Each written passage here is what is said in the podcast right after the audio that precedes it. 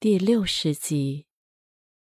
因为他并不链接呀，他一直在教导和贩卖二手甚至三手的知识，而他为了凸显自己的不同，才做了如此的区分，这便是分别心。分别心在自我里，其实他是在用自我教导。一个老师的自我若是膨胀了，便不会有真的教导，那就是在自我里教导。而且依依呀，你不需要这样的老师，因为你要的是链接，不是知识。知识永远不会让你链接，也根本不可能让你活出来。所以你听多了，你原本的链接就会断了。你断了链接。是因为你被这些知识、信念把频率拉下来了。莫非毫不客气地说：“依依，你知道吗？在逐步与内在链接之后，你才可以成为你自己，你灵魂的样子。你可以活出灵魂的力量、智慧、天赋、才华，还有使命，还有神性接引、光阶层的支持。”哦，我明白了，谢谢你，墨菲大师。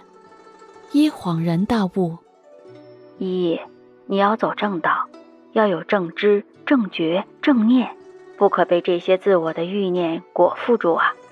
只有这样朝内走，稳步的前行，真的想触碰真相，得到真理，你的力量才会自动生发，你才可以真的显化你自己，做到心想事成，才可以帮助服务更多的人。莫非叮嘱道。嗯，我会的。有你呢，我不会跑偏的。我不明白就会来请教你。嗯，不明白就问我。莫非欣慰地说。第二天，耶正在家里画画，就接到了宇航的电话。依，你明天晚上有时间吗？依，我们去逛逛街吧。我好久都没出门逛街了。然后我们再去吃饭。宇航故意很可怜的说：“那去哪里呢？去万象城吧。你不是最近都胖了吗？我们去买两件衣服。而且你最近不是也喜欢上吃素菜了吗？那里新开了一家，我们刚好可以去。”好，一这次回答的很干脆。第二天晚上，两人去了万象城，逛了几家店铺，来到了依依最喜欢的品牌店。他进来很喜欢那华丽丽、光闪闪又潮流的设计。两人正在看的时候，张涵雅挽着一个男子走了进来。那男子年龄比张涵雅大很多的样子，戴着明晃晃的大金项链，还有硕大的金戒指，垫着个将军肚，看起来就是一副小妹傍土豪的生动画像。不过因为角度问题。依依和宇航并没有看到张涵雅，张涵雅赶紧拉着男人走了出去。哎，怎么了，小宝贝儿？你怎么不高兴啊？大肚腩问道。没事儿，看到两个人，以前惹过我，不太痛快而已。是谁啊？敢惹你不高兴？哥哥给你出气。真的，只怕你惹不起呢。张涵雅眉毛一挑，故意激将：“有什么惹不起的？我没怕过谁。”大肚腩很自负地说，一副黑老大的口气。张涵雅灵机一动：“那我带你看看这个人，你找人去收拾收拾他，帮我解解气。”好。大肚腩豪爽的答应了。那走。张涵雅得意的拉着大肚腩，又回转过来。这时，一和宇航刚好从品牌店出来了。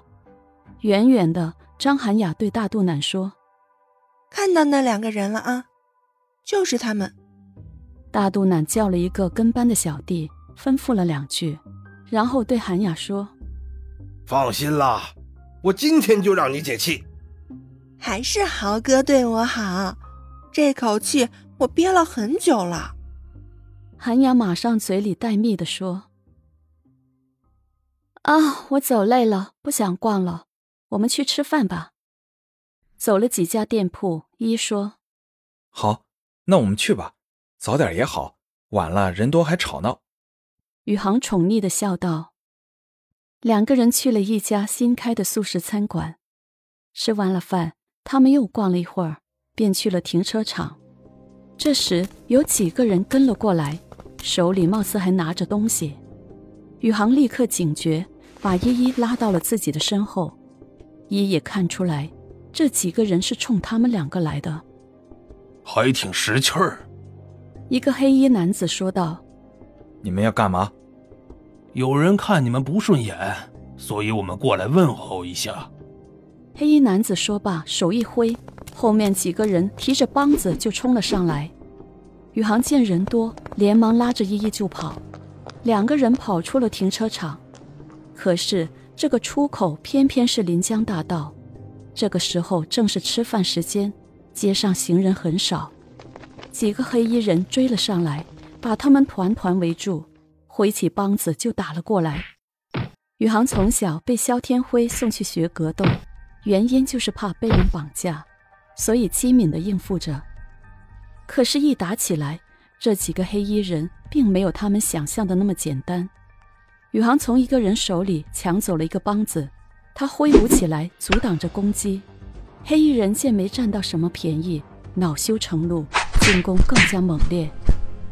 有个人从口袋里拿出了一把刀，宇航正好背对着他，没看到，依依却看到了。那人距离宇航越来越近，他手头却什么都没有，着急万分。刚刚跑的时候，把今天买的东西都丢了一地，连包都掉了。